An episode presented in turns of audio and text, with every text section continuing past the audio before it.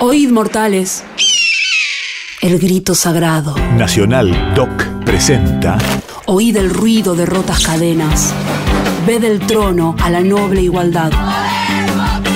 Ya su trono dignísimo abrieron las provincias unidas del sur. Historias del Banco Nación. Y los libres del mundo responden al gran pueblo argentino, salud. Sean eternos los laureles que supimos conseguir. Coronados de gloria, vivamos. Anécdotas de trabajadores y trabajadoras de la entidad bancaria de bandera. Viva.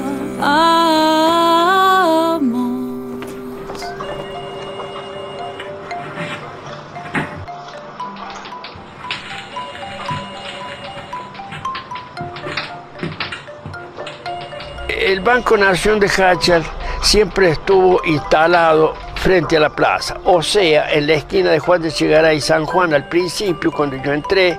Dicen que antes se desarrolló, cuando luego se instaló en la casa donde vive la familia Sarrú. Estuvo muy poco tiempo.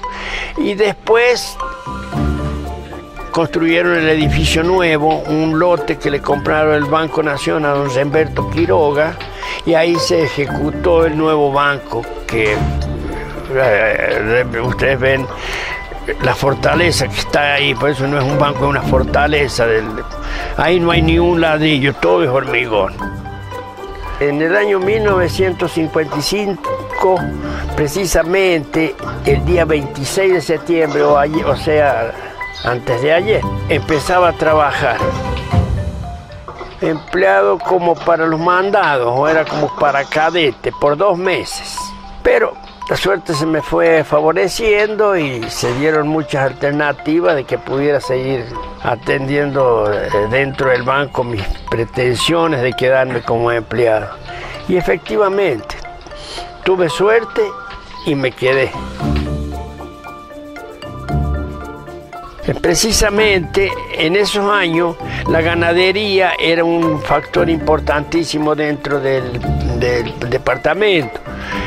la ganadería, la agricultura, la minería, el comercio. Entonces había un,